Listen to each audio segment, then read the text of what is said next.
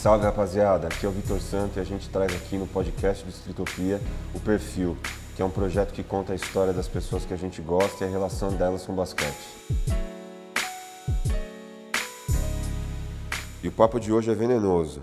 A gente recebe o ex-jogador e atual comentarista no canal Nunca Mexa, Douglas Viegas, o poderosíssimo ninja. Muito bom, meu nome é Douglas Viegas, conhecido como Poderosíssimo Ninja, e eu sou ex-jogador profissional de basquete, um amante desse jogo maravilhoso.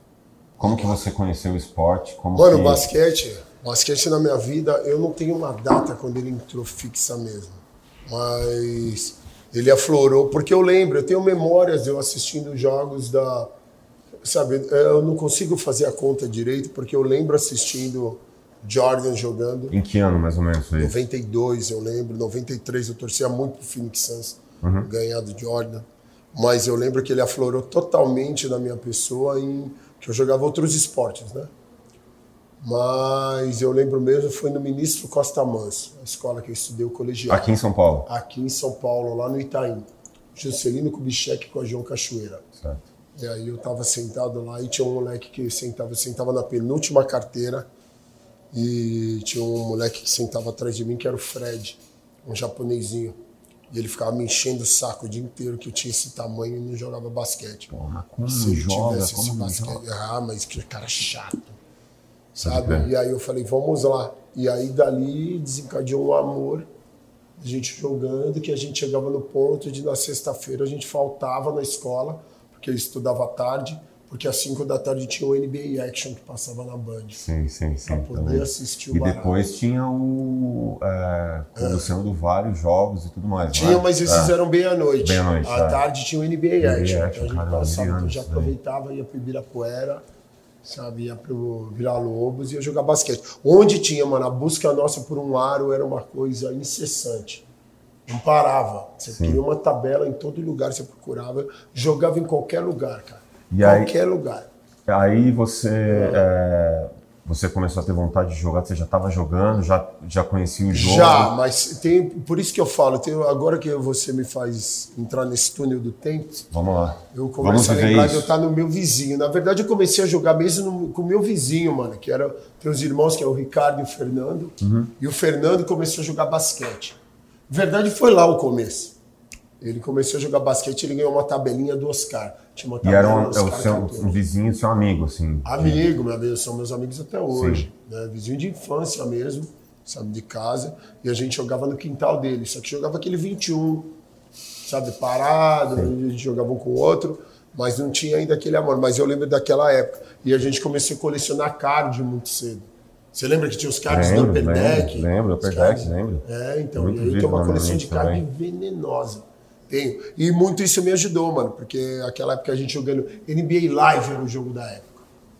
NBA Live. A gente tinha, tinha paixão de ter o, o NBA Jam, sabe? O NBA Jam era no, no, no fliperama, né? Sim. Era demais.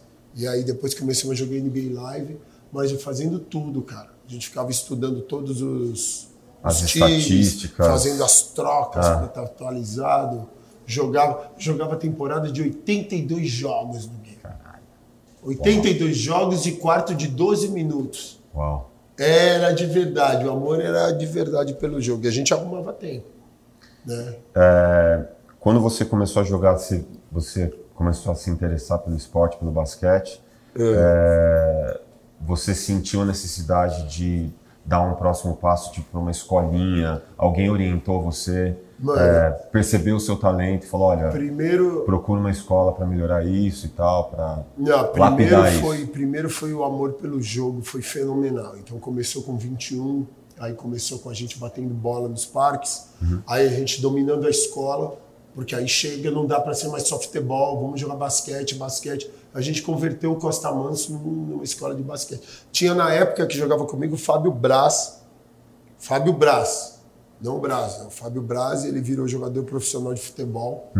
Ele mora no Rio de Janeiro hoje, jogou no Vasco, jogou no, no Corinthians, e ele jogava lá. Então, sabe, o futebol dominava. E a gente começou a jogar, mas assim, basquete demais, mas desde sempre eu já achava que era o Jordan.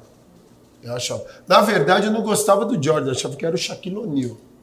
Eu queria ser o. Shaquille O'Neal, cara. sabe? Shaquille O'Neal agressivo, violento, sabe? Imarcável. E o Fred jogava demais, mano. O moleque era muito habilidoso. Eu nunca tinha visto um jogador assim. Ele, ele tinha um jogo muito plástico. Fred Bezerra, tamo junto, meu brother. Salve, Fred. Sabe? E a gente jogava naquela época, era eu, Fred, o Paulinho, o Antônio. Isso aí eram os, os quatro, sabia, que jogavam diretamente. E a gente batia essa bola. Então, assim, mas incessante. Eu sonhava em entrar, porque aquela época, Vitão, o sonho era você ser federado. Era o sonho de qualquer moleque. Porra, ser federado, você fazer parte de uma equipe. Você já ia estar próximo. Porra, você faz parte de uma equipe, Sim. cara. E era o meu sonho. Então a gente jogava, a gente conseguiu fazer um interclasses lá, um torneio no, no, no Costa Manso. E aí eu fui fazer teste de basquete. Eu já tinha feito uma vez num passeio. E aí depois eu fui fazer um teste de novo no Banespa. E aí eu fiz o teste, fiquei lá na arquibancada lá também para não passar, mas eu sempre fui alto. E aí o Padola veio para mim e perguntou se eu era sócio Padola. do clube. Falei, era. Aí ele falou, não, você vai começar a treinar. E, e aí, aí comecei começou. a treinar basquete constantemente. Uhum.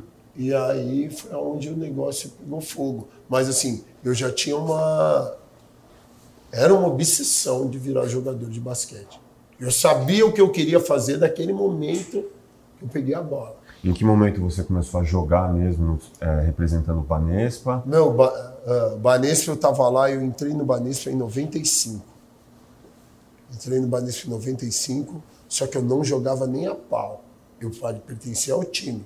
Eu treinava com a equipe, entrava no final do coletivo. Então, assim, só de eu estar no, no time já era tudo para mim. Esse senso de estar no time, fazer parte de uma equipe de basquetebol. Eu lembro que eu jogava futebol, cara. Eu jogava no Pequeninos do Jockey naquela época. E eu vi o pessoal no Banespa andando com a jaqueta escrito basquetebol nas costas. E aquilo para mim era a coisa mais foda do mundo. Um dia eu vou pôr uma jaqueta dessa. Sabe? E treinava para aquilo, cara. A gente sem saber. Tudo isso, mano, você não sabe, mas é treino. Jogando videogame é treino. Ou abrindo os cards é treino. Uhum. Assistindo jogos é treino. E aí você batendo bola, batendo bola, batendo bola. Naquela época você não tinha internet, né? só tinha, você só tinha bola, só cara. tinha bola. Era o que eu queria, era minha amiga, minha companhia, cadê ela? Aqui, ó. Isso aqui. Ah, mano, isso aqui mudou tudo para mim. Tudo, absolutamente tudo. Me deu uma direção me deu uma direção. Eu sabia do momento que encontrei essa pequena que eu queria fazer. Tanto que a primeira frase que eu aprendi, eu enchi meu, o saco dos meus pais para fazer um intercâmbio, que eu queria ir para os Estados Unidos é. de cara. Antes ah, de você. Vamos é... voltar para o Banespa, deixa vamos eu te guiar. Então eu comecei a treinar com a equipe. Isso era o infanto juvenil. Então, Infanto Juvenil me marcou muito, a gente estava lá, era o Padola era o técnico, o time, mano, eu lembro do time até hoje, mas era o Márcio Cipriano, estava lá, tinha o Bolinha, tinha, porra, o Fernandão, uma galera, sabe, que assim, o Magu, tinha muita gente de, sabe, que é, é, é, é incrível, né, como é que marca essa jornada. Sim. E a única coisa, o Luiz, Negrete, a, o Anselmo, vou lembrando da rapaziada, é demais. E a única coisa que eu queria era treinar com a categoria mais velha. Só que você precisava ser convidado para treinar com um cadete. Era infanto juvenil, tinha um cadete. E assim, eu sonhava com aquele momento, mas eu não jogava. Então o time você troca 12 e eu era tipo 15 por aí. Mas estava lá. Convidava a galera para ir ver meu jogo e eu nem jogava. Foda-se, eu tô na equipe, cara. Tô no time. Então eu sabia que aquela paixão eu já queria dividir com a galera. A emoção de um jogo, de estar no ginásio, sabe? Era o ginásio do Banespa, o ginásio 5.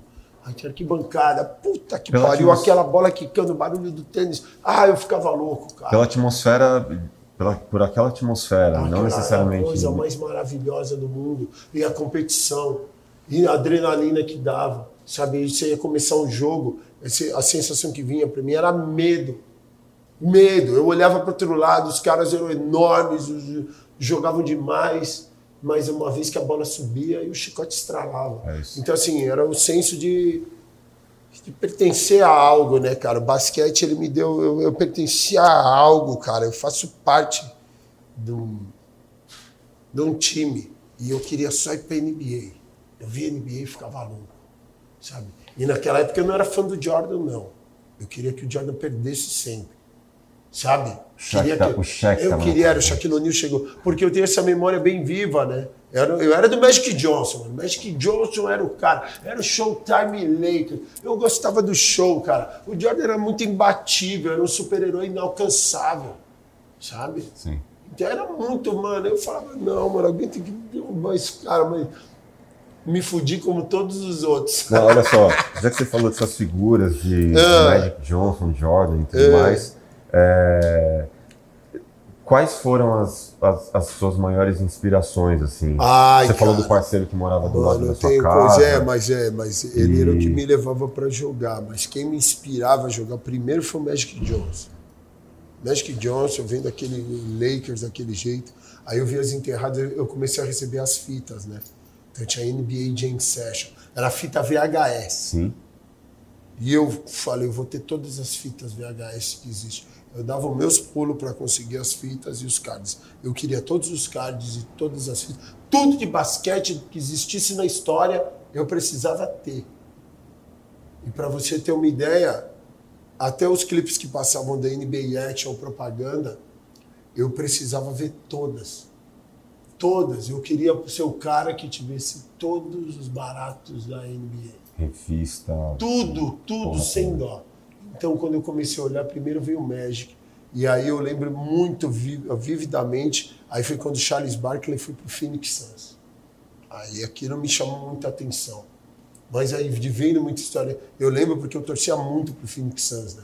Então, via Dan Marley, Charles Barkley, Kevin Johnson. Eu queria aquele time ganhando do Chicago Bulls de todo jeito. Mas não aconteceu. Mas eu via muito, que nem eu assistia muito Scott Pippen jogar. Então já tinha muito senso de equipe. Porque o Jordan era inalcançável, cara. Sabe? Todo mundo queria ser o Jordan, mas eu sabia que não dava. Né? Mas mesmo assim eu não deixava de imitar. É isso. né? Não tem como.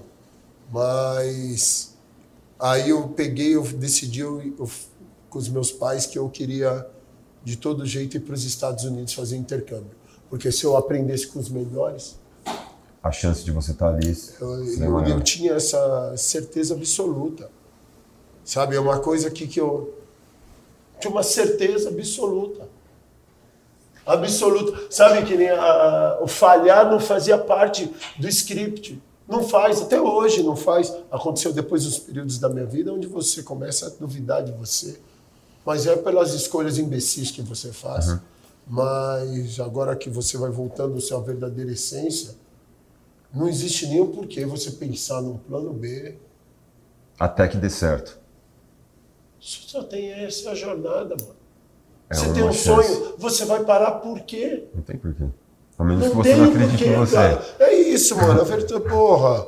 Então, assim, mano, eu não trocava camisa pra jogar pra ficar entre os 12. E eu falava, eu vou pra NBA.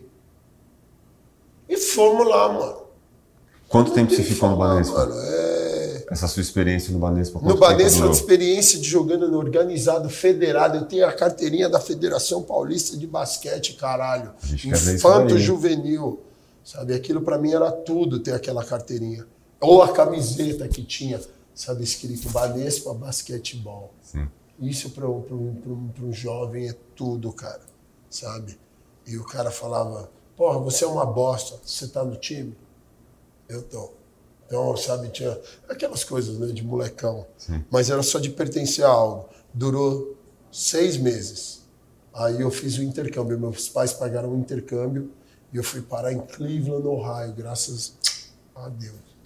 E cheguei lá e a primeira frase, a única que eu sabia falar em inglês é I am the next Michael Jordan. Brazilian Jordan.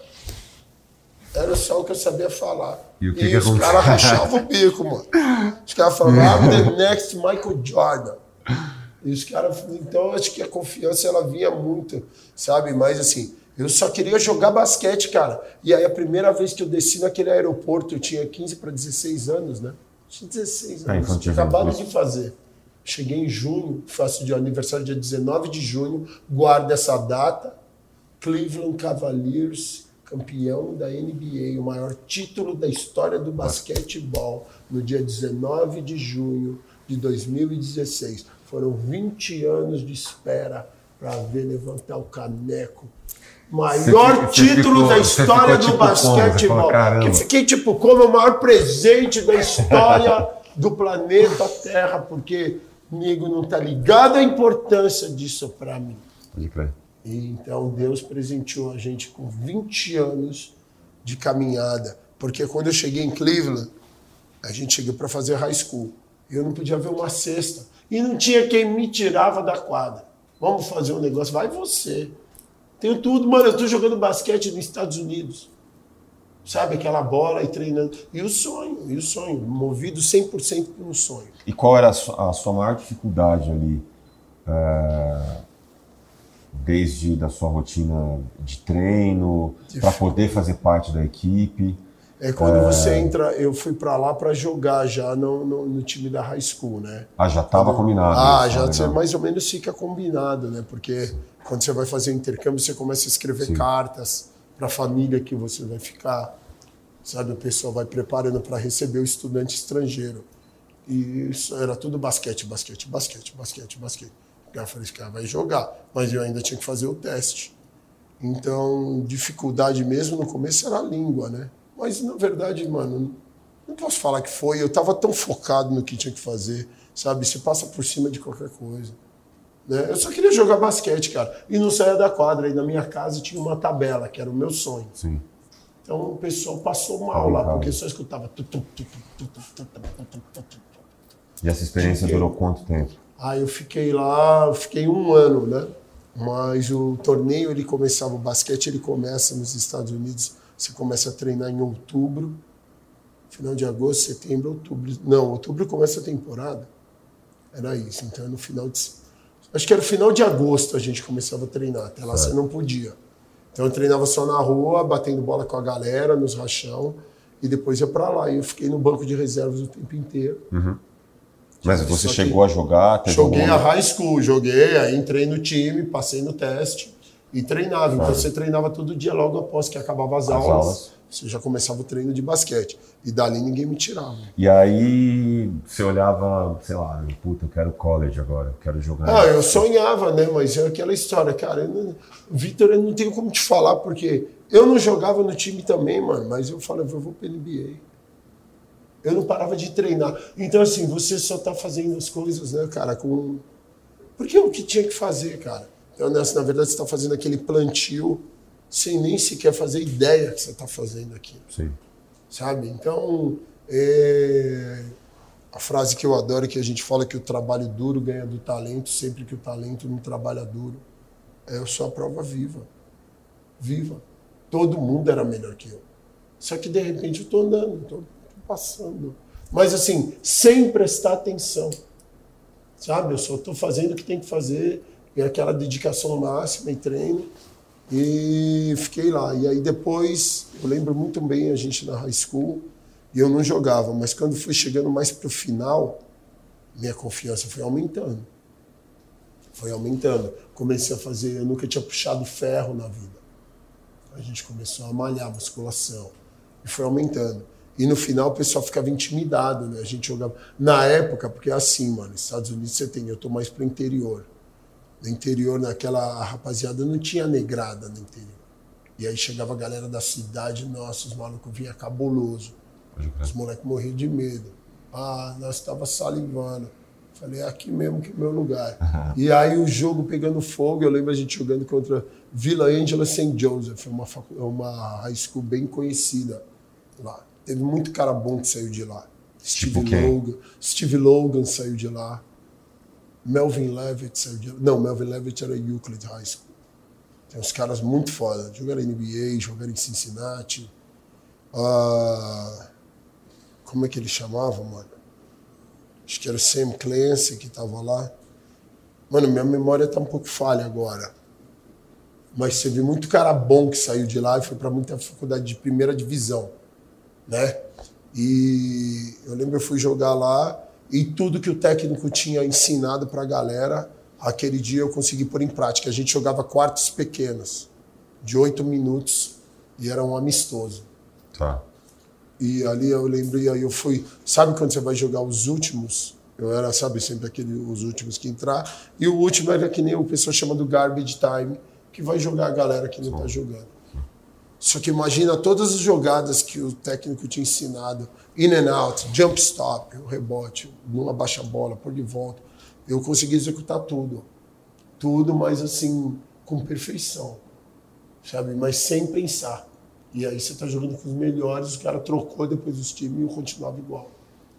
E aí foi onde eu fui percebendo que dava. Aí a galera da Madison High School tentou meter um gato monstro. Porque eu tinha 16 anos e eu era senior. E aí depois daquilo a galera falou, não, Era mano, senior mas eu tinha era? idade de sophomore.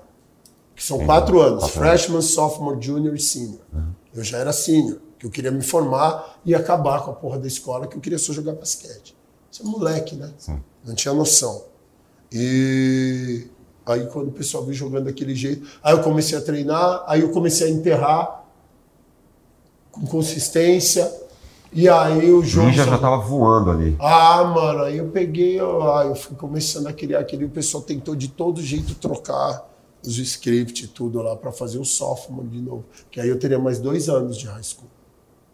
Entendi. Mas aí não deu certo, aí eu voltei para cá. Não deu certo porque eu me formei lá, deu tudo certo. Deu tudo certo, claro que deu. Eu me formei, vim para o Brasil e aí eu fui para o Banespa, o cadete.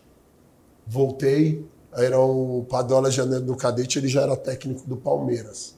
Então eu tive um outro técnico, mas já fui treinar lá. E foi onde eu conheci o meu parceiro de quadra mesmo, era o, o Eduardinho hoje, que é o Edu, Magrão Itibã. Salve, Edu.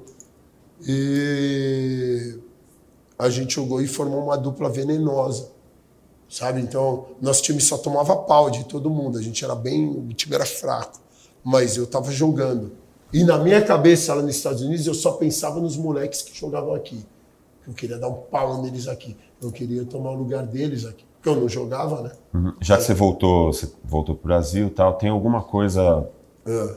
é, que faltou nesse período que você esteve nos Estados Unidos? Alguma coisa que você Que fala, puta, eu podia ter feito alguma coisa Não, nem diferente? fudendo, nem a pau. Eu podia, ou me arrependo de alguma coisa? Não, absolutamente nada, porque eu fiz tudo que tinha que fazer, como tem que fazer. É quadra, não tem substituto para treino. É. Não tem.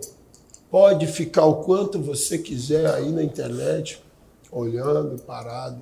Se você não for para a quadra, não tem Não nada. vai acontecer. né? Não vai. Você pode assistir. Aqui, a gente está aqui, ó. Você está me vendo conversar com você. Você coloca a pessoa para fazer o que for aqui. Quando você vai colocar em prática, não sai. É a mesma coisa em inglês. Você está lendo, você entende tudo. Quando você começa a falar, não sai Não nada. sai. Ah. Você precisa praticar. Demanda tempo, Tudo né? é prática, né? Então, assim, é... mano, se você visse. Eu morava no meio do mato nos Estados Unidos. Minha família ainda é de lá, né? É interior. Eu não... Ninguém mora em Cleveland, Cleveland mesmo, né? A não ser, sabe, tá lá mais ninguém. É, você mora no subúrbio. subúrbios. É, você mora em Alphaville, Sim. sabe?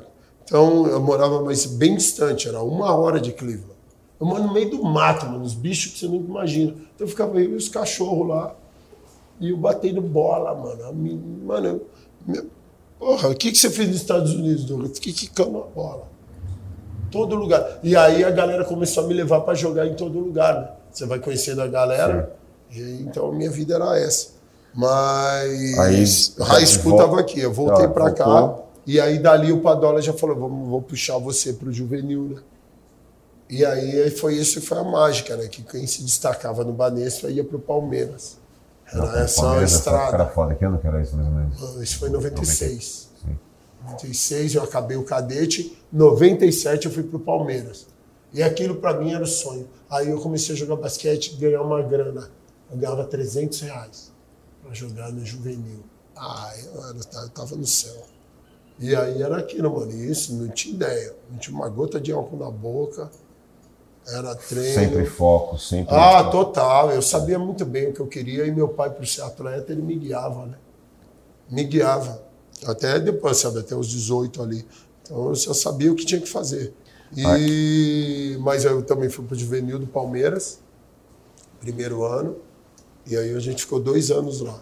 Primeiro ano foi sensacional.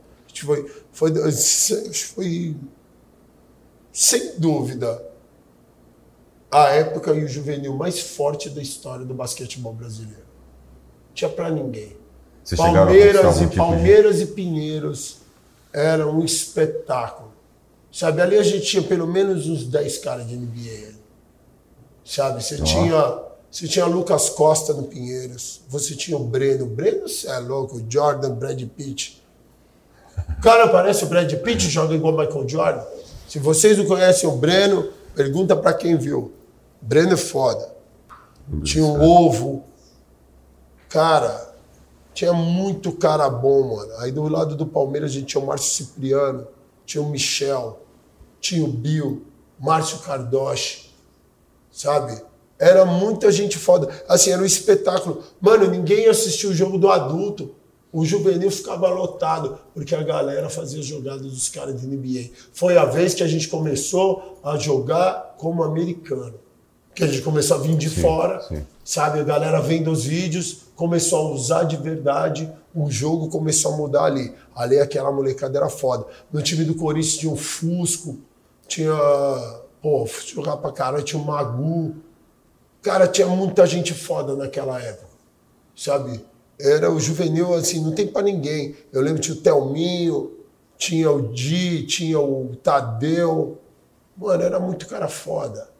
Sua história no basquete é, brasileiro, aqui, basquete paulistano, né? durou até quanto tempo? Ela Por... começou ali, mano, porque ali a gente, ali a gente, ali a gente tinha, não sabia, mas já tinha uma consciência que a gente já estava fazendo história.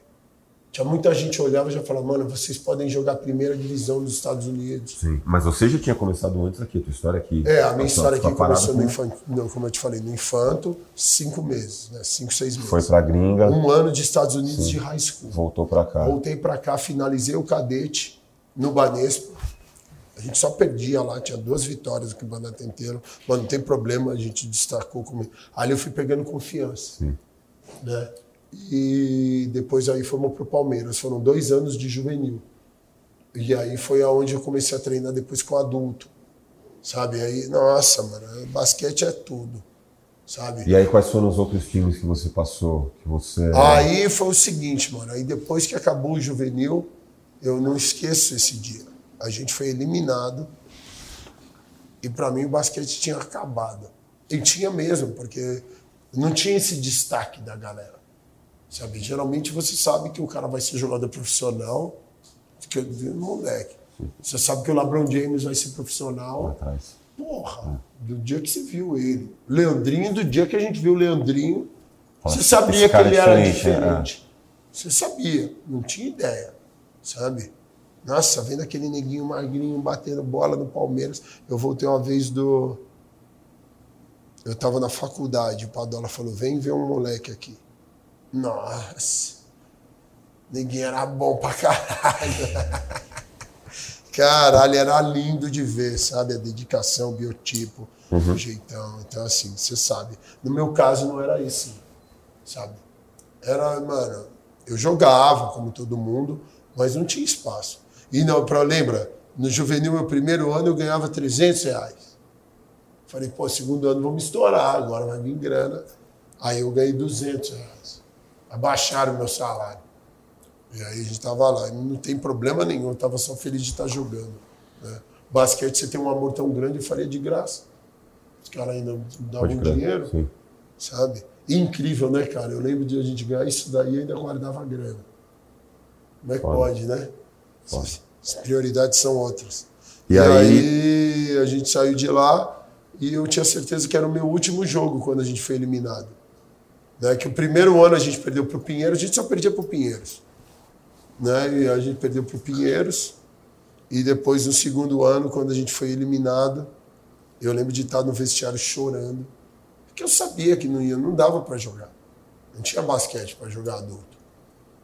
E o Patterson, Patterson foi no vestiário, tava lá e ele olhou para mim e falou, e eu falei, mano, Acabou tudo.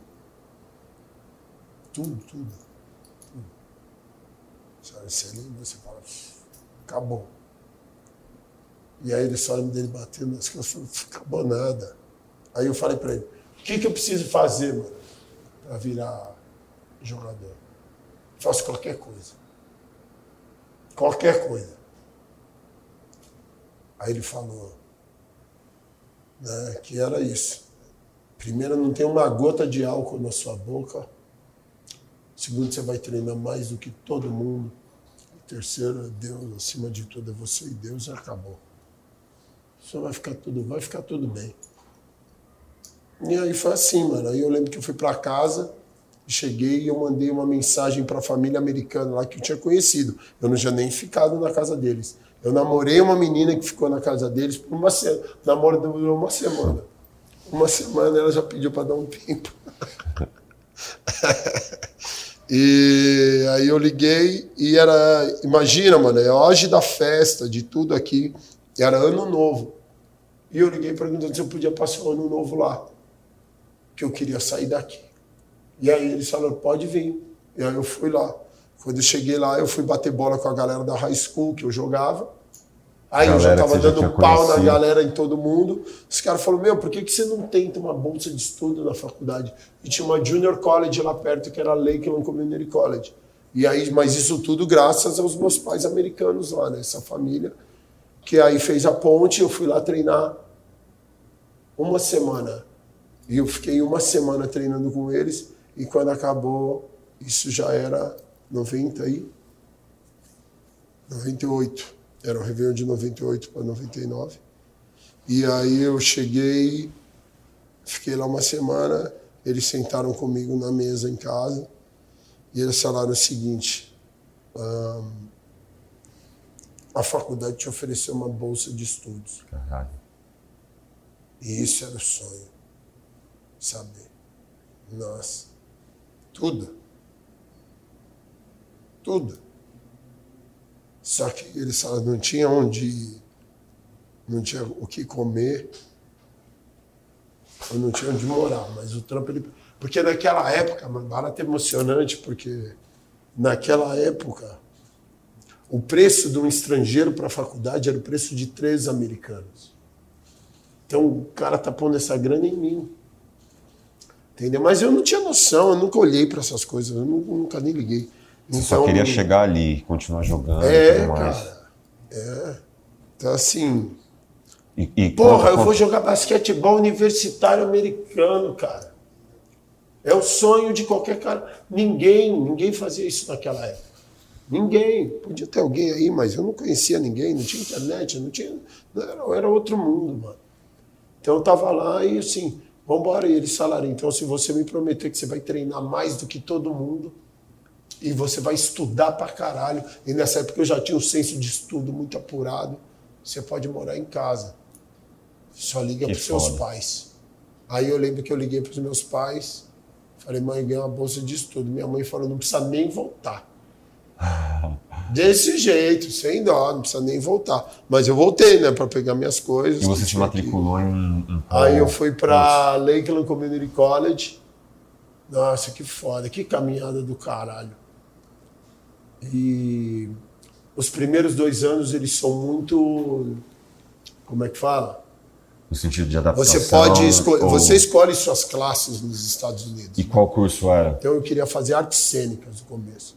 Meu curso no começo era foda, mano. Era, eu fui lá, eu fui pegando as classes e tudo. É uma loucura, mano. Né? Que eu fui fazer, eu fui fazer artes cênicas, mas o meu barato era eu fui fazer curso era para saber para pegar mulherada. Meu curso era esse. Eu queria fazer o curso, queria ser o cara para pegar mulherada. Então eu fui escolhendo as classes a dedo, cara. Olha para você ver a mente. Fértil como terra preta é a mente do vilão. Vai.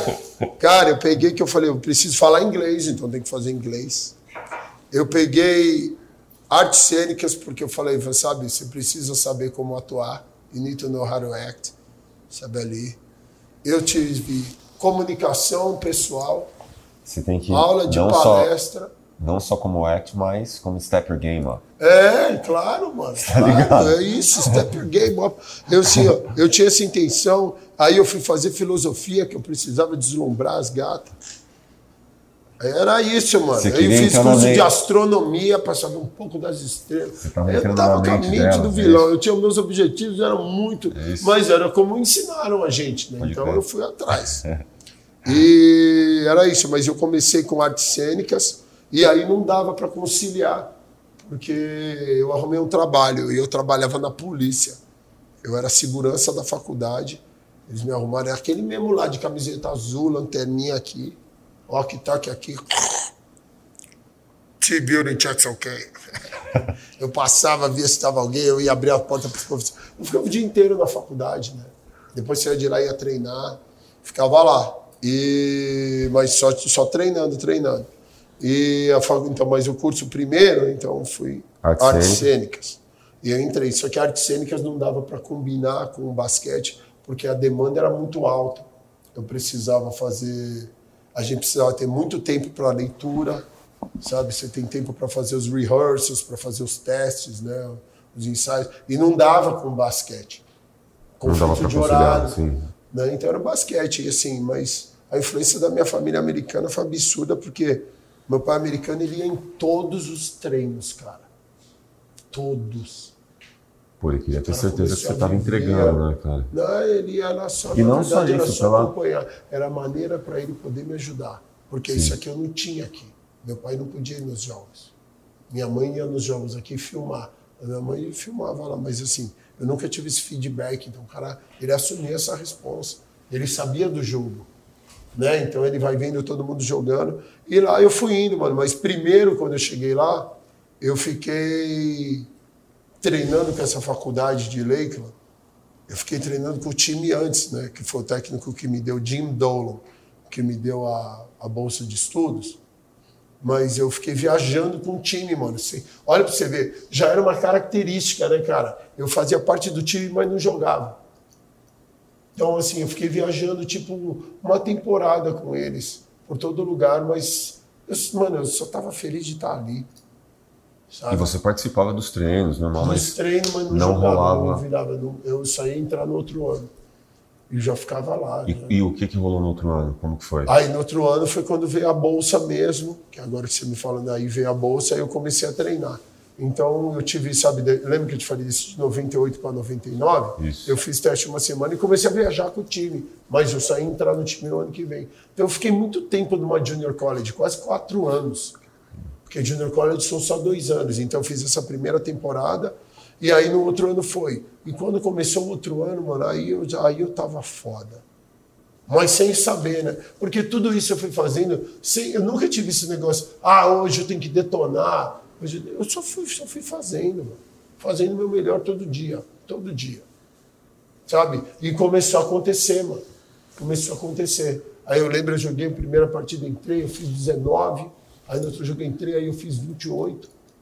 E aí começou aí vindo a confiança. E aí meu nome começou a ir. E aí, logo após essa temporada, em 99, aí eu fui jogar a Liga de Verão com o Cleveland Cavaliers. Uau. Summer Pro Am. Então, Em três anos, 96 eu estava lá. Até 99. 99. Para 2000. Eu lembro de estar parado entrando no Convocation Center, que era a faculdade de Cleveland State. E aí eu estou na quadra, aquela quadra que você sempre sonhou estar lá. Você e tinha para você que faltava pouco para ah, não, não esqueço, mano. Eu não, não, mas ali eu tava, mano. Aí chegou lá e de repente eu nunca esqueço entrando, e aí entrando Bob Sura. É, aquilo pra mim foi. Steve Logan, Bob Sura, Zadrunas Ilgauskas. Os malandros descendo aí. Chegamos. Falei, não. Então, você tinha para você que Brasileiro faltava... não podia ir para NBA, né? Chupa. Nós estava lá. Que não podia fazer nada. Então, e, era isso, mano. E o nome era sempre Brasil, Brasil. Sabe, não tem. Até o dia que a gente jogou lá, e eu joguei, eu não esqueço, a gente teve um jogo. E era a época. Mas aí agora, mano, é que me deixa depois confuso. E aí logo depois disso aí, mano, aí a gente tava num momento muito foda. E aí, mas a hora que eu sabia que eu tinha chegado, mas o nível era muito diferente, né, cara? Mais técnico. NBA, os caras é bom é, pra caralho, cara. é bom pra caralho. É um bom que você não tem noção. Desculpa se falar desse vídeo. Não tem noção. E naquela época a distância era muito grande. É uma coisa absurda, cara. Sabe? Ainda, hoje o jogo é global, né? Tá uhum. todo mundo lá. Mas nós estávamos lá, nós estávamos os pioneiros, né? Era a época que estava lá para lá. Eu lembro que estava para cima, tinha eu, tinha o Guilherme da Luz, estava jogando para lá.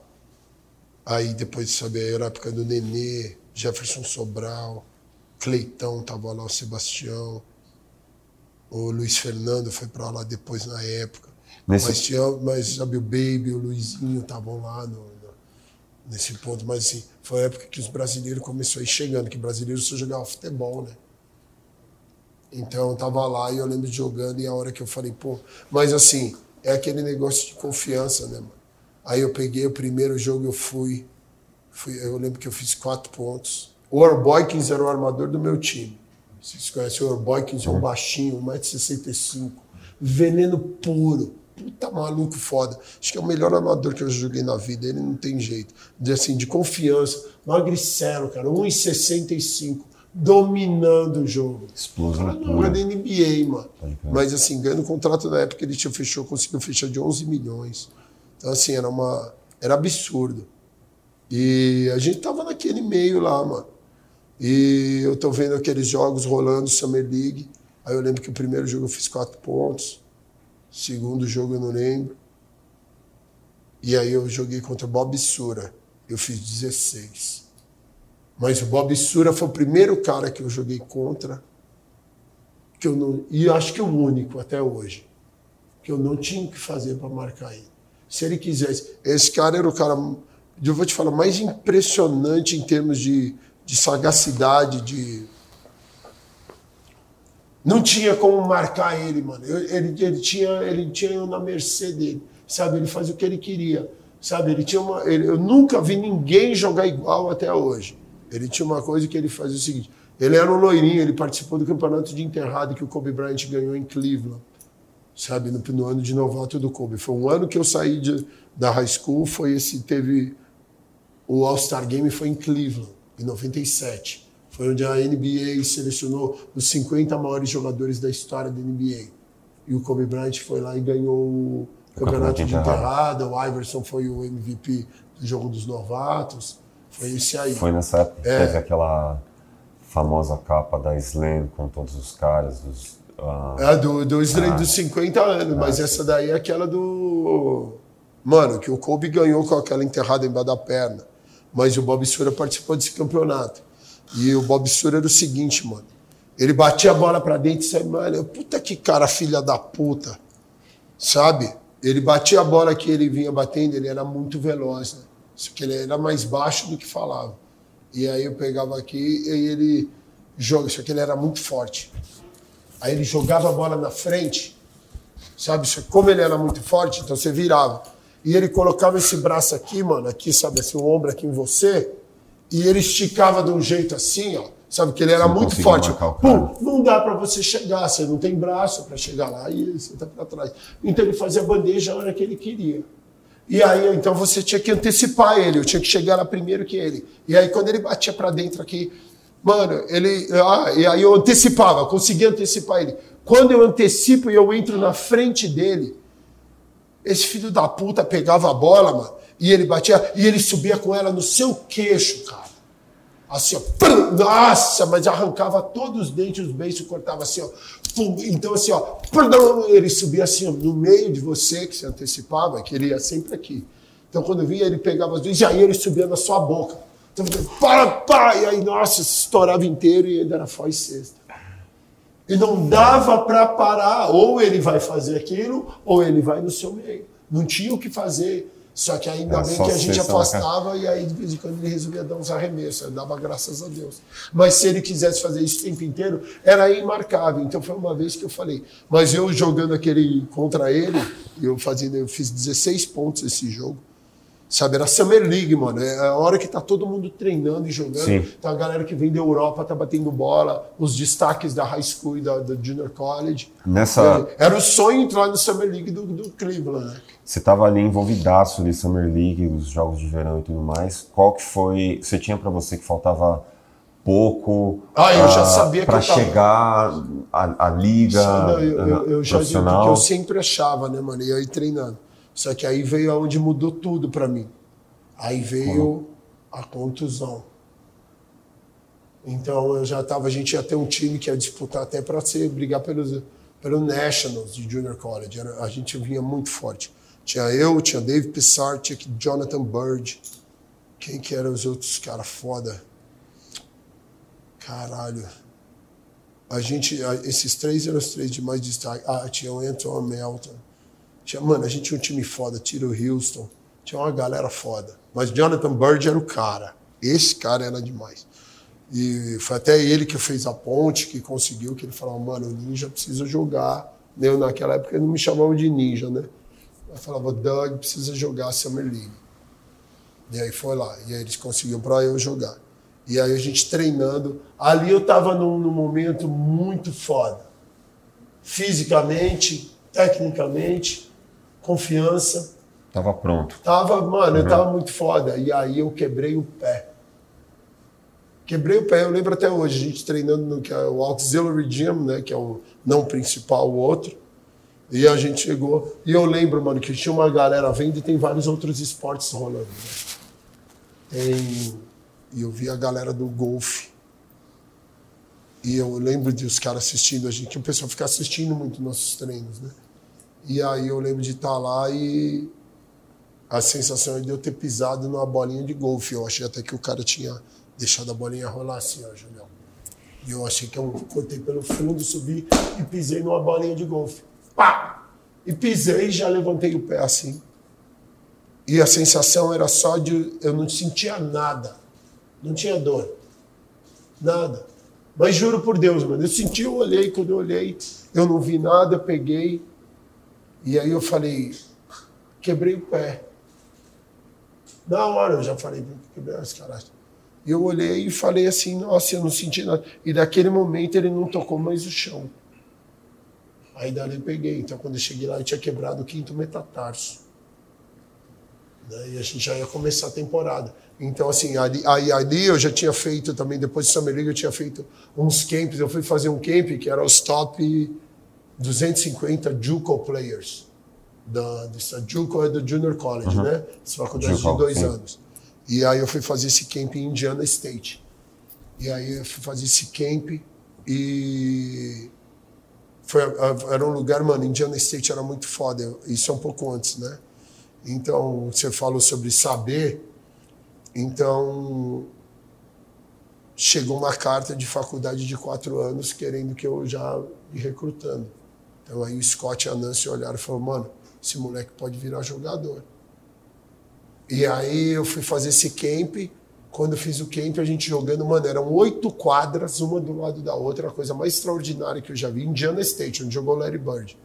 Aí a gente foi pra lá, eu, Dave Pissarczyk, fomos jogando e eu fui batendo bola, mano. Mano, os malandros eram gigantes e tal. Era essa onda aí, tava Steve Francis.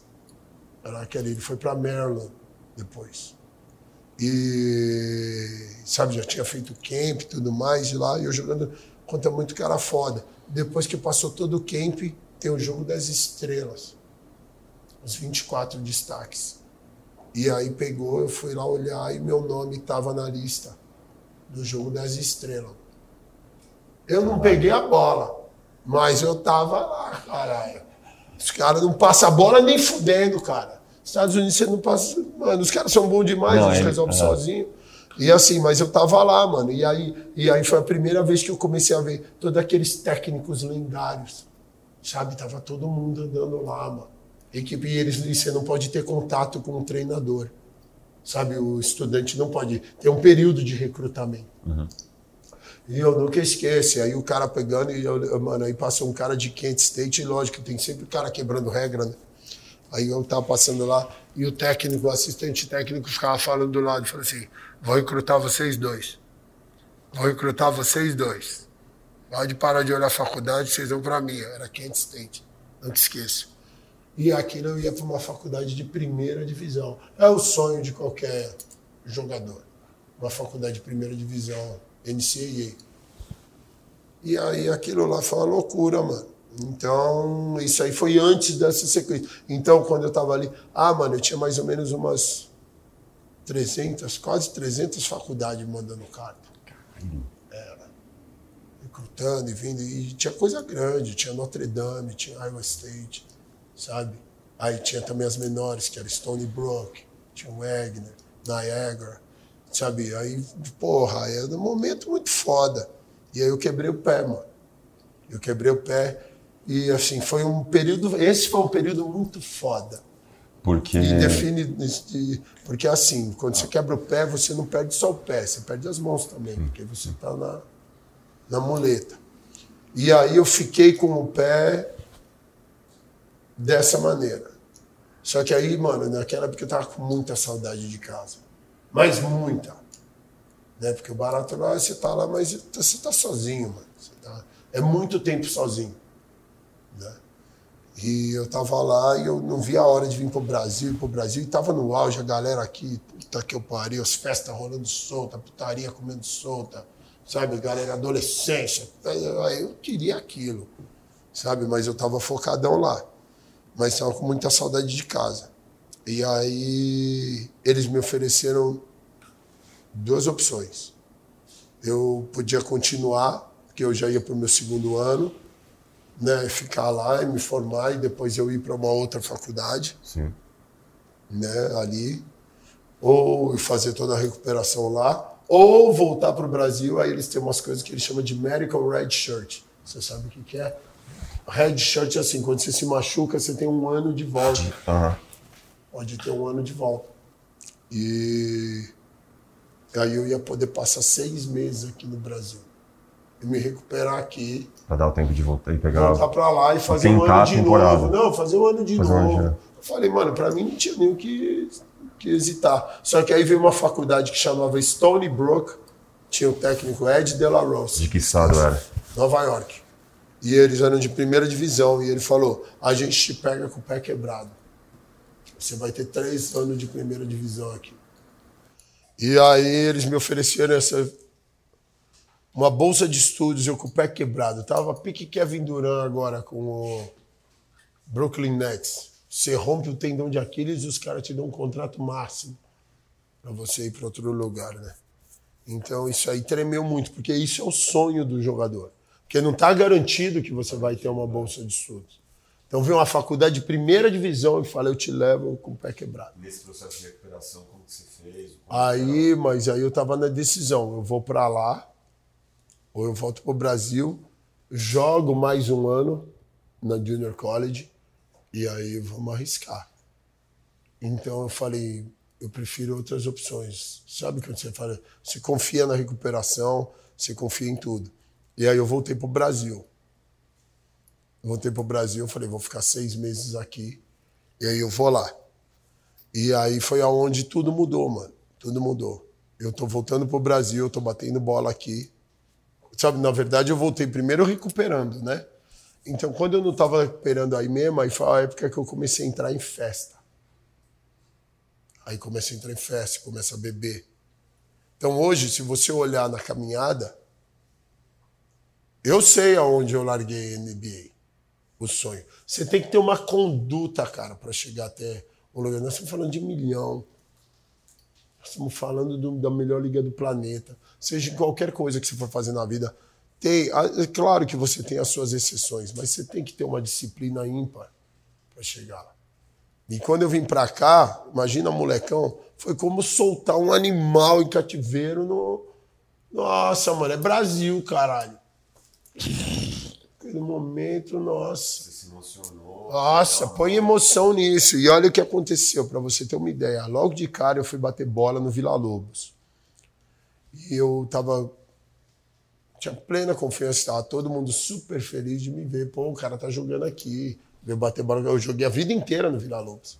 Conheço todo mundo lá. Né? Então a gente tava lá batendo bola. E eu não esqueço, mano, ele tá jogando lá e eu tava e contei toda a história pro negócio que tava rolando, todo mundo sabe. A gente batendo bola e o cara me deu uma bicuda tão venenosa no meu pé. Mas assim, sabe, eu jogando, brincando com a galera, sabe? De boa. Mas ele me deu um chute tão forte, tão forte, mano. E meu pé, nossa, ele doía tanto. Só que eu tava tão acostumado já a conviver com dor que eu achava normal. E aí eu fui no médico tirar um raio-x. Só que no raio-x, o meu pé do metatarso, ele estava aberto assim, ó. Só que como eu vinha de um processo que ele tinha quebrado, ele estava colando, sabe? Eu ele vinha no processo de estar fazendo assim. Mas eu tô acostumado a ver ele com aquele gap, com aquele espaço. Quando eu fui lá ver, ele estava já no espaço aqui, ó. Só que eu achei para mim que era normal aquele negócio, só que eu tinha quebrado de novo. E aí foi andando com aquilo, aquilo. E eu lembro que nem quando eu cheguei, eu voltei para lá, aí a dor já estava quase que insuportável. Então o que aconteceu? Eu tive que fazer cirurgia. Voltei para os Estados Unidos e aí eu tive que fazer cirurgia. Então olha como é que é a mentalidade, né? A gente tem essa mentalidade do brasileiro. Ia de lá. Os caras falaram, mano, Douglas, quando voltar aqui, vocês já eram. O cara vai detonar. Vai voltar um animal. Eu voltei só o filé. Cheguei lá todo acabado, mano. Todo zoado, era só festa. Mano, foi assim, foi uma sequência de eventos de merda que você não imagina. Sabe? De, de aquelas coisas de, de moleque imbecil, de perder a vida. Podia facilmente facilmente, sabe? De coisas que você olha e fala, nossa, que otário. Mas era moleque, né? Aquela emoção. Não tem nada, mano. Por isso que eu falo, esse tempo ansioso é muito, muito delicado, sabe? E aí eu cheguei lá e tive que fazer uma cirurgia. Aí eu tive que colocar um pino no quinto metatarso aqui, ó. Né? Então aí lá vou eu de novo para lá e tô na. Aí depois até meu pai foi para lá para ficar comigo uma época. Porque não dava, mano. Você não tem o que fazer. E a temporada foi, começou de novo. E a proposta da faculdade já. Ah, muita faculdade sumiu, mano. Muita faculdade Mas sumiu, é. porque não dá. Como é que você vai contar? Você não sabe como é que tá o cara, sabe? Ele vai, tem outros caras jogando, tem outra gente. Mano, o que não falta é jogador. É aquela história. Mas ah. É, tava ali, mas não, mas aquilo era antes de eu vir. Eu tinha uma decisão, ou eu vou para Stony Brook ou eu vou para o Brasil. Eu optei Brasil. Então a oferta saiu da mesa, né? Então tava lá. E aí quando eu vim, então que eu passei quase quase um ano de muleta. Um ano. Passar de muleta nos Estados Unidos é uma merda. Lá tem, tem neve, né? Você caía no chão toda hora, você aperta, puta, você escorrega, cara. Não tem. É, mano, eu me fudi, brother. Eu me fudi mesmo. E tava lá, e aí, mano do céu, você tinha que ver. Ficava lá na quadra, arremessando na bola, sabe, sentado na cadeira de roda. Era isso, tinha alguém que pegava a bola para lá, mas você não pode fazer nada. Então, foi um tempo de muita provação ali. E aí, depois, quando eu voltei para jogar, os minutos limitados Sabe? Eu podia jogar depois, quando começaram a liberar inteiro, eu podia jogar 20 minutos no máximo. Era um pouco, quando, quando, quando pude jogar muito. Então ele escolhia, eram os 10 minutos finais de cada tempo. Que lá naquela época eram dois tempos. O universitário ainda não era, não era como é agora. E aí eu jogava sempre os finais, né? E ah, foi, foi indo. E depois deu tudo certo. Aí eu recebi a proposta e quando eu fui para eu recebi a proposta de Wagner, aí você tem direito a cinco visitas oficiais. Né? E eu fui para Wagner College. Quando eu cheguei lá, e aí deslumbrou. Aí você vê aquelas luzes de Nova York. Aí eu estava em casa. Né, imagina, eu estou no interior lá de Cleveland o tempo inteiro. Ah, meu, cheguei na metrópole, o pessoal já foi lá me buscar de Mercedes eu me levantando no. Ah, eu falei, é aqui. Sabe? Já nasci aí? Aí tava lá, ali, ah, ali tava barato. Porra, você pode falar que é ali mesmo. Ali eu tava foda. Aí a gente chegou na faculdade e era faculdade assim, era o sonho americano, né, cara? Primeira divisão, sabe? Que eu consegui fazer um belo torneio, mesmo jogando com minutos limitados. Aí voltaram algumas propostas, né? E, e aí o baralho, mano, o resto é história. Né? Eu fui para lá. É, quem me recrutou foi o Derek Wittenberg. Ele foi lá. Derek Wittenberg é uma lenda do, do, do basquete universitário americano. Ele que tem um arremesso que ele dá. Você já viu o Jimmy Valvano, aquele NC State contra Houston? Houston é para ganhar o título nacional, 83. Eles, o time era Clyde Drexler, Akin Olajuwon do Houston e do outro era NC State. O Wittenberg é o cara que ele arremessa o airball e o cara pega no ar e dá uma ponte aérea no último segundo. E a bola estrala, é ele. Então ele é, é o cara, o maior motivador que eu já joguei na vida. O cara faz você, você se sente imbatível com ele. E aí eu fui para lá. E lá foi onde tudo mudou, mano. Tudo mudou, porque lá você cria uma disciplina. Aí, aí você vê que você não sabia nada de basquete. É outro nível, é outra pegada. Primeira divisão em NBA é outra pegada. Sabe? A dedicação, os treinos, a intensidade, compromisso. sabe? O compromisso. Agora o barato virou profissional mesmo, sabe? Aí já não tinha também tanto barato do time, aí já tinha cara que te odiava na equipe. Eu estava acostumado com o mundo do, da Alice no País das Maravilhas. Chegou lá, os caras queriam me matar. É, era um negócio assim absurdo. Ali, ali a gente comeu um pouco de abamaçou ali, mas valeu a pena. Ali foi foda. Ali foi louco, barato. Sabe, ali que eu, ali a gente chegou porque assim, ali é o sonho americano, né? Dali você vai para NBA, mano. Você já está vivendo uma vida de rei. De, sabe, o, o cara do basquete no, no, na faculdade americana, ele vive uma vida de uma estrela do rock. Né? E a gente está lá. E o time era muito foda. Mas assim, a gente se fudeu lá. Sabe, lá eu lembro o primeiro dia, sabe, no primeiro dia meu na faculdade eu já achei que eu ia ser expulso. Sabe, jogou eu fui. Primeiro treino, cara. Eu lembro da gente que aí eu me mudei com Malicui. Agora eu tô lá nos dormitórios da faculdade. A gente foi treinar. E eu lembro a primeira bola, tá todo aquele senso dessa brincadeira, como se tivesse toda a equipe aqui unida. Mas você não sabe quem é quem. E aí, primeira bola, eu lembro, a gente começou a jogar, e nessa época os técnicos eles não podem estar no ginásio. Aí eles ficam vendo lá de longe, lá, sabe? Mas não pode estar no ginásio, não pode dar instrução, nada. E aí eles estavam lá. E aí, primeira bola, a gente chegou jogando. Mano, ele subiu a bola, eu peguei e já meti uma bola de três. Aí virou mais uma bola voltou de mim, meti segunda bola de três. Estava totalmente em casa. Eu já sabia o que eu fui lá fazer. E os caras eram muito bons de bola. Eu joguei com o Jermaine Hall essa época, esse cara. Foi só o quarto maior cestinha da história do basquetebol universitário americano. De Nova York, né? Quarto maior cestinha de Nova York. Na frente dele é Terence Bailey, Chris Mullin, Malik City e depois Jermaine Hall. O cara é um animal. Chris Mullin. É isso aí. Chris Mullin, Dream Team. Precisa falar mais nada. Então, ele é esse aí. E aí a gente tava lá. Então, a primeira bola eu meti duas bolas de três. A outro cara me pegou um rebote. Quando ele pegou o rebote, mano, não tinha, tinha um, ele me deu uma cotovelada tão venenosa aqui na. Pegou uma aquela só tomadinha assim, totalmente desnecessária, não tinha motivo nenhum.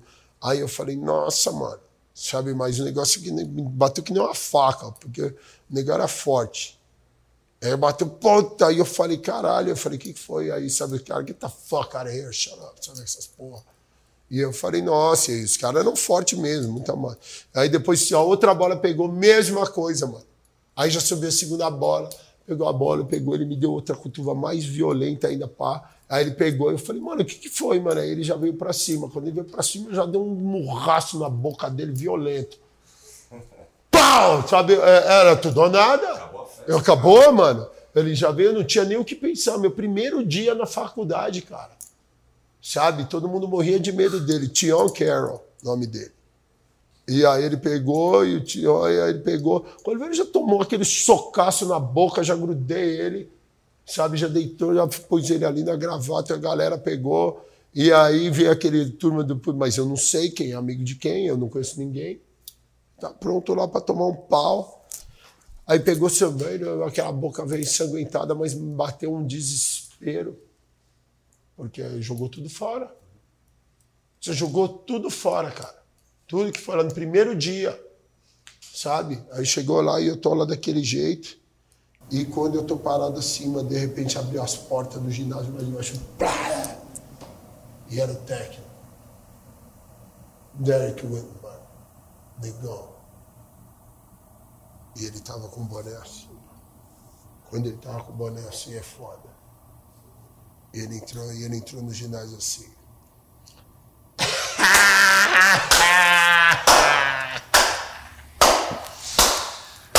Ah, ele, aí ele falava, e aí, tio? E aí, tio? Nossa! Falei que eu trouxe os cachorros loucos! Falei que eu trouxe os cachorros loucos! Tá com a boca ensanguentada! E aquilo lá, mano, e aí era isso, era um momento, sabe? Eu tinha que me posicionar, só que aquilo me fudeu. Porque os caras me caçaram a partir daquele dia sem parar. Mas violento. Naquela época o basquete era muito diferente do que é hoje. Então, assim, era, era desleal, era desleal, era tudo, e era assim, era um ritmo de treino, de jogo que foi o seguinte, pra você ter uma ideia. A gente acordava 4h15 da manhã. Isso é, é a pré-temporada. Então, acordava 4h15 da manhã, 4h45 nós estamos na pista de atletismo correndo, fazendo físico, em jejum. Então vamos lá. Aí a gente pega e sai correndo. Um, mano, barato desumano, desumano. E aí depois a gente saiu de lá, 7 horas da manhã, tá na musculação. Das 7 às 8 a gente malhava, 8 e meia você ia tomar café. Tomava um café, pegava, já tinha aula para ir. Você saía da aula, você já ia almoçar. Você almoçava, Era o você conseguia depois. dormir uns 15 minutos no máximo e dormia. Aí pegava, já ia porque eu tinha treino individual. Aí tinha treino individual de 40 minutos a uma hora e meia, depois tinha o racha, três horas de racha direto. Três horas de racha direto, saía, ia para aula, saía da aula, depois você tinha duas horas de study hall na livraria. Dez horas da noite você estava liberado, quatro e quinze estava de pé de novo. Então assim, era isso. Só que imagina isso, você apanhando igual um cachorro louco. Mano, mas assim, desleal, mano. Barato feio. Você não tem noção. E os baratos de. desumano. E aí teve uma hora só que eu sabia que não podia recuar, não podia. Eu fui lá e nada ia me tirar do barato. Faltava muito pouco, né? Faltava pouco. E assim, era sonho para começar a jogar e tudo mais. Uhum. Mas aí teve um dia que não tava dando mais, mano. Tava dando mais. E a porrada tava. Mas qual que era? Fisicamente não aguentava? Fisicamente, emocionalmente não aguentava Fisicamente, mais. emocionalmente. Era o ódio. Entra três caras aqui, você sente o ódio na sala. Você não pode falar nada. Que o cara aí você não entende nada, aquelas gírias de filha da puta, o cara falando pra caralho. E sabe, aí o negócio apavorando. Acabava o clima do rolê, acabava tudo. Aí na quadra, porrada comendo mais desleal. Você tá indo lá tomando só aquele suco do rio, as bicudas, negócio. Não dá, mano. Era três caras, o barato tava desumano. Aí chegou um dia que não aguentava mais, mano. Não dá, aí, sabe que nem. Fiz tudo que podia, mano. Sabe, tudo que podia, não tinha mais um gás no tanque. Tinha mais um gás. Eu falei, eu vou ligar e falar que já era. Não dava mais. Sabe, até o técnico, estava todo mundo junto. E aí foi a hora que aquele foi a virada que eu recebi barato de mexe com eu mesmo. Uhum. Porque eu recebi a música do Dexter. Tinha um brother meu que me mandava CDs, as fitas. E ele mandou barato que estava escrito. Tinha um CD do Racionais e tinha umas músicas. E eu coloquei. E tinha a música do Dexter. Porque eu tenho admiração, uma gratidão pro Dexter muito grande e era no oitavo anjo. Eles só acharam, né? Não estava derrubado. Foi aquela hora que eu escutei. Acharam que eu estava derrotado. Quem, Quem achou que estava errado? errado? Eu voltei. Tô aqui. Escuta só. Se, liga aí. Ao contrário do que você queria, tô aqui, firmão na correria. Sou guerreiro e não pago pra vacilar. Irmão, só vaso ruim de quebrar. Ah! Quando eu escutei essa porra, eu já ia ligar o telefone, era ligação internacional era cara. Ah, eu subi pro treino. E subi pro treino na missão. Missão mesmo, como tá aqui, o barato, tatuei hoje. Tem aqui, a gente não tira isso daqui, né? Que é o On a Mission, da missão. E subi para treinar. E a bola subiu. E o pau comeu mas de um jeito como eu nunca fiz. Eles foram jogar basquete. Eu fui enfiar porrada. Era bica na boca, era soco na cara, era tudo. O cara dizia, pum, o barato não, não queria nem a bola, nem a bola. O barato estralando, e era soco, e o barato perdeu o controle de um jeito, era de um jeito, ele vinha, pegava no murro, no meio da garganta, tal! Tum, tum, o cara pegou aquele bicho, estralou no meio. E os caras falaram, aí eu falei, eu sou jogador profissional de basquete. E quem tiver no meu caminho, eu vou massacrar, custo que custar. Eu só saio daqui no caixão. E aí as coisas mudou. Aí os caras falaram, esse brasileiro é louco. É louco. Aí eles começaram a deixar nós mais em paz. E aí mudou, e aí nós somos com aquele lá, esse time aí. E eu sou muito grato ao Derek Wittenberg por tudo, esse cara mudou tudo. E nós somos campeão. A faculdade tem mais de 100 anos e nós temos um título. Devia ter trazido até o anel para vocês. Então, 2003, nós somos campeão. O único título da história de Wagner College. NCAA, NC Tournament. Então, é assim, foi a hora que a gente uniu ali de um jeito diferente. E para você ter uma ideia, foi lá e tive contusão de novo, e aí quebrei o pé. Logo depois disso eu quebrei o pé de novo. No mesmo lugar ou era outra história? Aí, aí eu tive, na verdade, mano, antes eu tive disso. Na faculdade eu estava ainda em Lakeland. Eu tinha quebrado o pé, eu pus o pino. No final da temporada eu tive que fazer outra cirurgia para tirar o pino que estava quebrando meu pé, sabe? O, o, a ponta do, do parafuso, ela estava quebrando.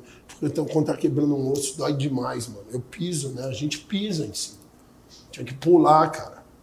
Sabe? Então é, é muito foda. Por isso que a minha admiração pelo Neymar é muito absurda. O pessoal não tem noção. O Neymar é muito foda. As pessoas não têm noção do que, que é. De como a lesão, o processo... cara fugiu uma Copa do Mundo, cara. Ah. Eu sei o que, e desde é. a lesão até o processo e de recuperação... Bica, até. E o cara tá todo mundo tinindo, o cara ainda foi pôr o nome dele lá. Ele é, ele é, muito foda. E aí de lá a gente teve, então a gente jogou primeiro, que aí é um sonho, né, mano? A March Madness. Sabe, você tá jogando NCAA Tournament, que é a coisa mais espetacular do mundo. Barato muito foda. E. E dali. Mas ali que nem. A gente tá falando, sabe, do basquete, dessa parte. Mas ali eu já, mano, eu sempre amei pessoas, né? Amei gente. E então ali você tá com o objetivo alcançado, né, cara? Então aí depois você foi jogando, o time depois era muito mais fraco, aí entrou um técnico que era muito bom, Mike Dean, que é uma lenda também americana, já levou mais de três faculdades para NCAA Tournament, tem vários jogadores de NBA. E ele é um especialista em detalhes, né? Footwork, barato, que é o que faz toda a diferença do basquetebol de primeira divisão e NBA para o resto do mundo. É o footwork. Né? Esse aí é. Mano, é demais. Então a gente foi pegando ali tudo, mas ali, sabe, a janela tava. Eu fui fazer teste depois, fui fazer um camp em Utah, Salt Lake City. Foi a primeira vez jogando em altitude. Nossa, eu me senti horrível, né? Mas fomos para lá e depois eu vim para cá. Aí quando eu me formei, Aí eu vim jogar basquete aqui no Brasil. Mas então, antes de você chegar nesse, nessa época, você. É. Beleza, rolou o título, e aí rolaram alguns jogos também. É. Falava em draft? Tinha. Não, não, não tinha a mínima chance de ser draftado. A mínima. Eu não tinha estatística para isso, sabe? Eu quebrei o pé de novo, né? Então eu fiquei. O ano que a gente foi campeão, eu quebrei o pé, a gente no jogo antes de jogar contra a Maryland. Né? Maryland era muito foda. Maryland era atual campeã da, da época. Né? E naque, ah, naquele ano também a gente jogou contra muita gente foda. A gente jogou contra Yukon. Yukon tinha Talik Brown, Emeka Okafor, que foi o primeiro do draft, e o Ben Gordon. Esse aí era um pesadelo também, jogar contra. Então, assim, a gente foi jogando em muitos lugares. Antes do jogo de Maryland, a gente ia jogar foi quando eu quebrei o pé. E aí eu fiquei fora a maioria do tempo também. Né? É o título. Né? Então, assim, eu fiquei o pé quebrado. Depois a gente voltou, então, assim, não tinha a mínima chance de, de draft. Você sabe muito bem. Não tem a mínima. Os caras sabem, draft você tem que estar no topo do, da parada. Né? Ou você ser um, uma espécie de ser humano diferenciado, 2,20 metros, ser mais rápido que a luz. Pode sabe? Ser. Alguma coisa foda. Senão não, não tem chance. Então eu sabia que draft não ia. Então a gente tentou caminhos fora de undrafted e eu vim parar aqui no Data Basquete São Bernardo. Como foi? Foi, aqui, é, foi espetacular, né, cara? Que eu tive o Marcel como técnico, cara que tem uma influência gigantesca na minha vida. Para mim, o melhor técnico do Brasil. Melhor. Ninguém sabe lidar com um ser humano, com um adulto como esse cara. Para mim, né? Para quem quer algo mais da sua vida, ele é muito foda, sabe?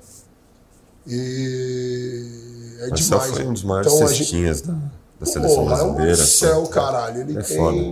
O que, que ele tem? Não sei, quatro Olimpíadas, cinco mundiais. Ele é foda. um Pan-Americano. Mas é um gênio, cara, é um gênio. O cara jogava basquete e formou um médico jogando. A puta que eu pariu, quem que faz isso? Né? Então, é... sabe assim, mas de, um, de um conhecimento do jogo, sabe? Uma dedicação com o atleta ímpar, sabe? Conhecendo, te apresentando desafios reais de ser humano, seu crescimento, usando o basquete como ferramenta. Entendeu? É isso que a galera não se ligou. Você faz um cara melhor.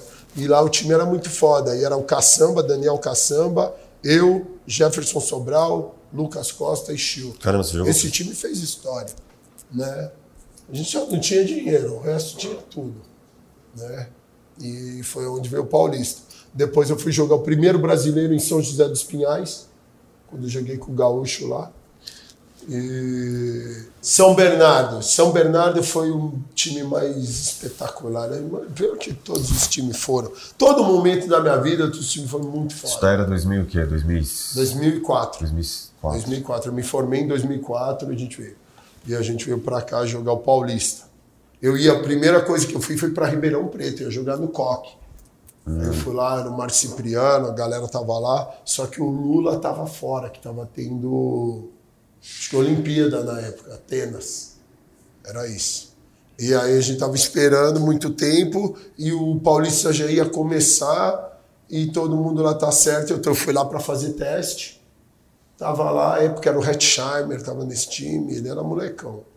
Como que você. Cipriano, Arthur, Nezinho, era esse time aí do Coque. Eu ia para lá. E aí acabei que o Marcel, uma vez, quando eu vim treinar no Brasil de férias, uhum.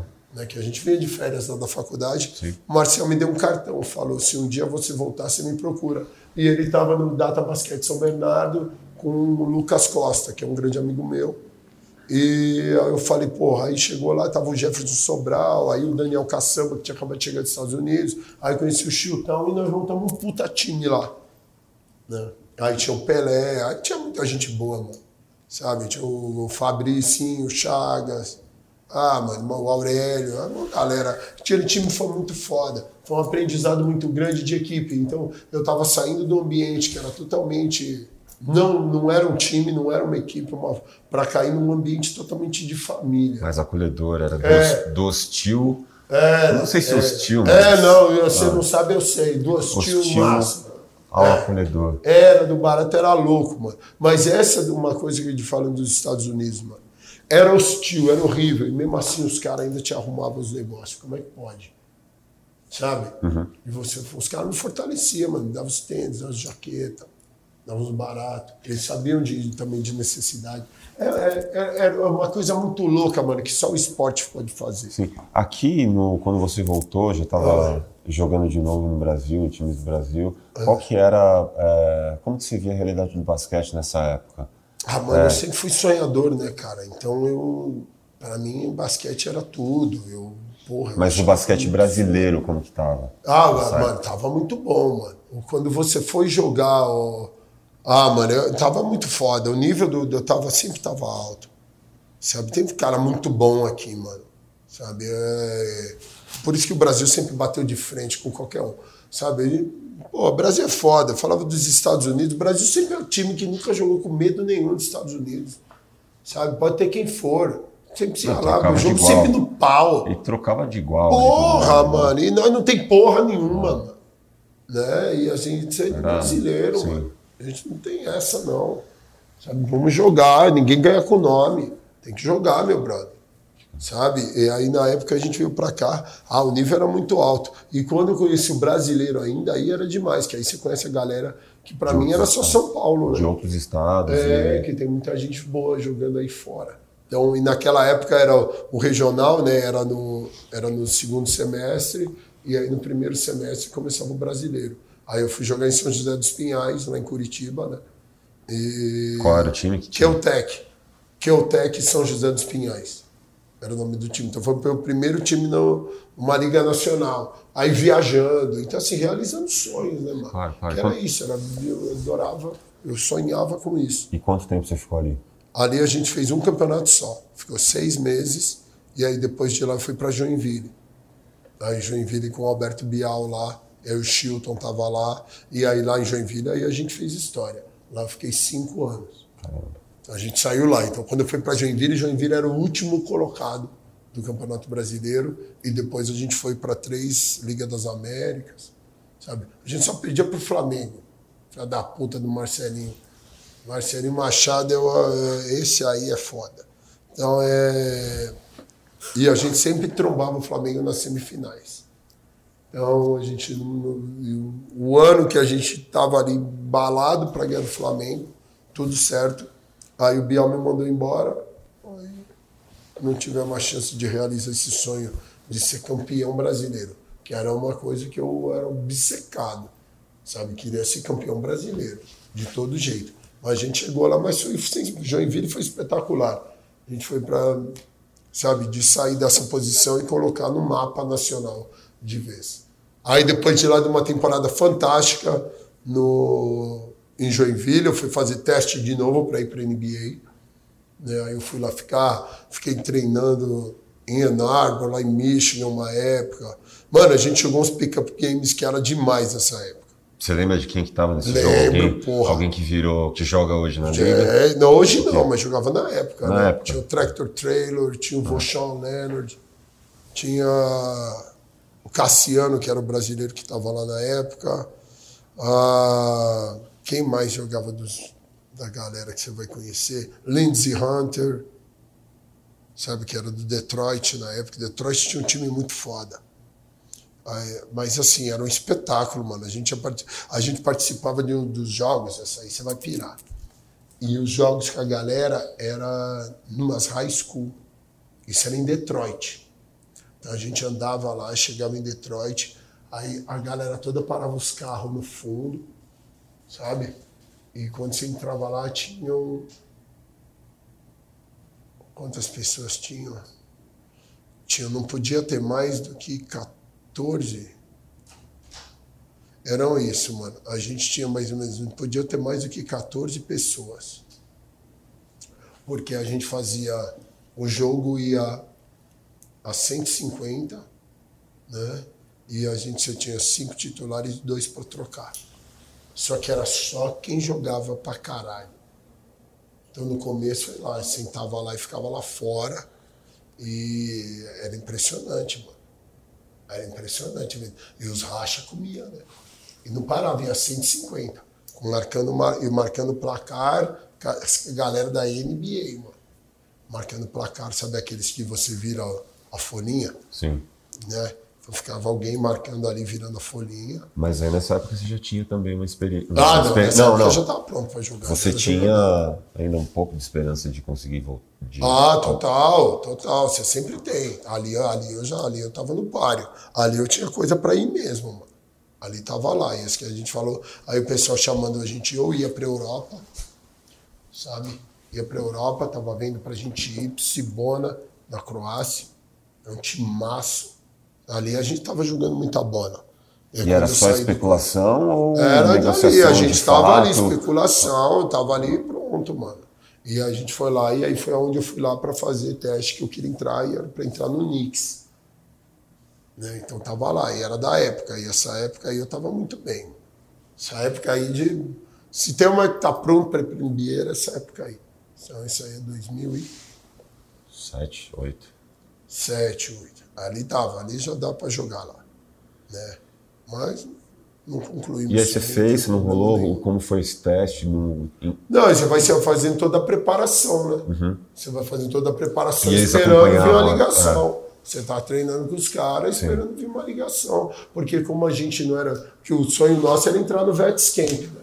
Que é o campo dos veteranos, a hora que vai jogar todo mundo. Esse aí que fez a galera, fez muito. O Jefferson Sobral fez, sabe? Sobral é uma referência nesse ponto aí que ele fez com vários times. O Vets Camp é o esquema, é onde está todo mundo lá. Que nem na Summer League, tem hoje tem a Summer League, a galera que são os novatos. Hoje mudou muito, né? Que você tem uns caras da NBA jogando mesmo também para ganhar ritmo, para pegar. Era assim, naquela época era muito só a galera que tá tentando entrar na NBA.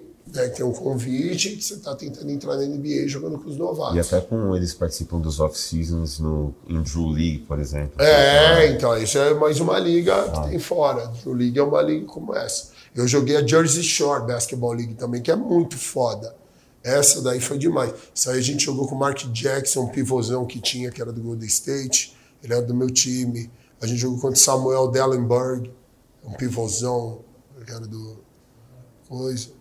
Tá, ah. aí, você, aí não rolou. Os caras. Eles não rolou, mano. A gente chegou. Aí eu fiz teste com ali com a galera, que você faz teste com os agentes, né? Com o empresário, com a galera. E eles iam te. É, e aí não rolou. Pro... Aí eu voltei, quando eu voltei pra cá, eu fui jogar no Corinthians do Sul lá, uhum. lá em Santa Cruz do Sul.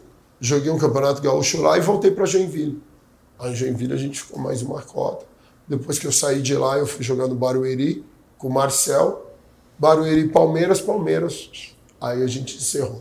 Aí de lá eu pulei para a Associação dos Atletas Profissionais de Basquete, sabe, como diretor executivo, para brigar por nós. Boa. Como que eu, eu, eu, eu tinha te perguntado sobre ah. é, qual que era, como que o basquete brasileiro estava nessa época, tal. Mano, basquete, ah, manda. Não, pode, pode falar, pode falar. Não, basquete brasileiro eu sempre fui fã da galera, o alto nível, sabe? Porra, tinha muito cara bom Sim. aqui, mano. E Tem aí, muito cara bom. E aí, com toda essa experiência, toda essa caminhada, bagagem e tudo mais, como que você, é, qual que era a sua contribuição para o esporte e o que, que te levaria assim para o futuro? Uh... O senso de equipe sempre teve em mim muito cedo. Então, o que eu fazia, eu ensinava os caras tudo que eu aprendi lá. Quem estava no apetite, né? Você não vai gastar, sabe, cartucho à toa. Sabe? Não adianta eu querer te ensinar aqui francês e você, você quer que se tá foda. Assim, é. Não dá. É. Então, uh, quem tinha o apetite, quem queria, mas isso eu sempre tive, porque eu queria ganhar com os meus times, né? principalmente em Joinville. Então, o que eu fazia? A minha contribuição do basquete na quadra era passar todo o conhecimento que eu adquiri de lá para a galera aqui. Então, a galera começou a jogar como jogava a galera nas gringas. Foda sabe? Você começa a se ensinar, você começa a treinar, eu falo, então, começa a treinar com gente boa, você fica bom também. Não tem jeito, isso pode ser para sua vida. Com certeza. Começa a se associar com gente foda, você vai ficar foda também. Sim. Não tem como. E aí tava desse ponto, e aí a gente chegou, mas tinha essa carência gigantesca do basquete, cara. Sabe? E alguém tinha que tomar uma atitude. Aí eu resolvi tomar, mano parei de jogar basquete mesmo, conversei com o Guilherme Giovannone, a gente conversou muito, e aí a gente resolveu saber, ele encabeçou barato, eu falei, eu toco bonde. E aí a gente tocou e pôs a APB para frente, que eu tenho certeza foi isso, é responsável por muita mudança do basquetebol brasileiro. Vocês trabalhavam na base também? Tinha um Não, base, mano, o foco sempre foi o adulto. Era a Associação dos Atletas Profissionais de Basquete. Né? A base não tinha nada com a base. Era o adulto. O adulto era uma várzea, cara. Uma várzea. Ainda em alguns lugares do Brasil, a gente ainda. Mano, você imagina, você trabalha e não recebe. Não existe isso, cara. Você imagina? Você trampa, Cadê sua grana? E era normal, era no pior era isso, era normal. Sabe? Você tem, ou a gente faz um acordo com você, antigamente tinha muito contrato de boca.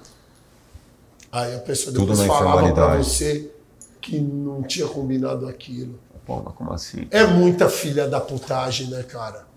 Uma hora isso tinha que acabar. E a gente falou, agora, e essa hora é agora. Então, mano, sem arrependimento nenhum, mas é um, um sacrifício da minha carreira para poder fazer algo para nós, os jogadores. Sim. E é isso, sempre foi para a equipe, sempre foi para todo. Sempre. Meu, do jeito que eu jogava, nunca foi para mim. Acho que é por isso até que eu não conseguia relacionar muito com o Michael Jordan. Né? Pode ser fazendo Podia ser uma realidade muito distante. Porque talvez, era ou... muito foda isso, mano, de, sabe? Mas depois você vai vendo que o pessoal vai vindo pro grupo, não tem jeito. Mas não me entenda errado, né? Não, de forma alguma. Depois que eu conheci Mas... o Jordan mesmo, aí fodeu, né?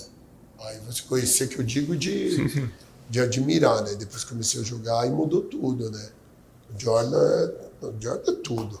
O basquete, as figuras que ah. passaram na sua vida, é, a atmosfera inteira do esporte é, muda, mudou sua vida. De uma Completamente. Forma é absurdo. Fez tudo. E tudo. fala um pouco do basquete uh, do ponto de vista de transformação social, como uma ferramenta de transformação social. É tudo. É tudo, eu sou a prova viva disso. E nós só estamos começando. O esporte, mano. O esporte é a coisa mais espetacular e é a solução para todos os nossos problemas aqui. Falo com propriedade. Sabe, você ter um lugar onde você pode educar os seus filhos, sabe? Onde eles já estão praticando exercício físico, eles estão treinando, tá? Eles estão participando de um todo, de um grupo. Ele, sabe, mas isso eu tô, eu tô pondo, eu tô pondo na, na, na base das crianças, do jovem, porque o jovem é, você tem uma facilidade maior de você poder moldá-lo. Quem já tem uma raiz muito profunda, enraizada, é difícil você conseguir tirar essas partes. Mas o jovem você consegue moldar. Então, o que, que é o esporte, mano? O esporte ele é saúde. Você começou a suar, você começou a correr, a se movimentar, seu coração está batendo, seu corpo está mais saudável, você está mais cansado, você descansa melhor, você vive melhor, então você não precisa tanto do hospital. O esporte ele é saúde. A gente está prevenindo, a gente não está remediando. Né? O esporte, Sim, como... o esporte ele é importantíssimo para a sua saúde mental. Você está oxigenando o cérebro. Isso aí é só você pesquisar. Ele, ele é, mano, ele, ele te cria esse senso de, de responsabilidade, de autocuidado. A melhoria pessoal ela, ela afeta o grupo. Se você melhora, o time está melhor sabe? Você aprende a dividir. Como eu falo, basquete ele é o esporte coletivo, ele é o esporte mais individual do mundo, cara. Sou eu contra você, sabe? Então você está pensando, é um time, mas você está pensando é naquele cara, Sim. sabe? Você fala, é eu contra ele. Né? Então você cria esse senso de equipe. Você, porra, esporte é muito foda, cara. Então o esporte ele é educação, porque no Brasil o esporte é considerado um hobby. Mas o esporte ele é educação. Ele é o complemento da educação. Você passa situações ali que você não passaria em nenhum outro lugar, sabe? Trabalhando com pessoas que você não gosta em prol do mesmo objetivo. Uhum. E trabalhando em equipe, em grupo. Que no final não é sobre é, a gente, né? É sobre, é, é sobre a causa, é sobre maior. saber maior e você aprende aquilo lá sabe? isso, aprende a servir, você aprende a hierarquia, você aprende porra, a servir. Respeito, sabe? troca, o novato né? vai carregar a mala do malandro e acabou. Sabe? Então você aprende a se servir. Então você vê o esporte, ele é educação. Você está ocupado, cara. Você está treinando, você está fazendo parte de equipe, dividindo conhecimento, está fazendo essas coisas. Você está muito ocupado. Quem está ocupado não tem tempo de fazer merda. O esporte é segurança pública. Pública. O jovem está ocupado. O adulto está ocupado. Ou participando, ou torcendo, ou ensinando. Eu estou ocupado, cara. Você não tem tempo de fazer merda. Esporte é segurança pública. O esporte transforma, ele coloca pessoas juntas que nunca estariam no mesmo lugar. Sabe? Porque você quer jogar, você vai participar de um torneio. Você cria um senso de comunidade como nunca teve como um time. Olha as emoções que despertam numa pessoa né, fazer parte daquela equipe, está te representando. Imagina a equipe do seu bairro, a equipe do, do, do, Jardim Europa contra a equipe do Brooklyn, contra a equipe do Grajaú, contra a equipe do Paris. Início esporte está Unindo pessoas que você nunca, você vai encontrar pessoas com o mesmo ideal. Mano, o esporte ele é tudo, cara. Sabe? Ele é tudo. Uma bola quicando, sabe? Me fala ah. o basquete em uma palavra. Tudo tudo. Basquete é tudo, cara. Tudo. É o jogo da vida. É o jogo perfeito da vida. Sabe, você consegue retratar e reproduzir todas as situações da vida numa quadra de basquete. Basquete é tudo.